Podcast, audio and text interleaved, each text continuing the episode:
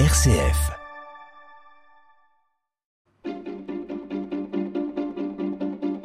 L'agenda des régions, les idées sorties des radios RCF. Deux destinations pour ce mardi, le Berry mais également le département de la Somme.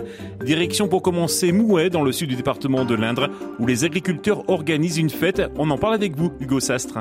Oui, une fête pour célébrer la fin des moissons. C'est l'objectif de Terre Agri les 27 et 28 août, un événement de retour après deux années d'absence en raison de la crise sanitaire. Au programme, un labyrinthe de maïs, un baptême de conduite en tracteur, mais aussi de la démonstration de chiens de troupeau. Vous pourrez aussi assister à une compétition insolite des moisses cross.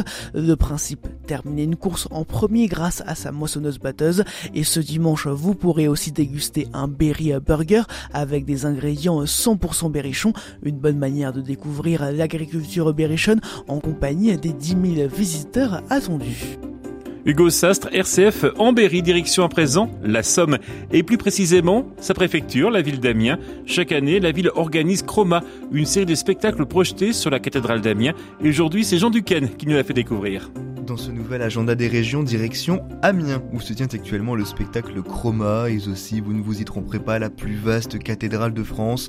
Cette série de spectacles la met justement à l'honneur jusqu'au 18 septembre. Chroma vous donne rendez-vous sur le parvis de la cathédrale pour profiter d'une série de projections lumineuses avec de nouveaux habits de couleurs inédits cette année.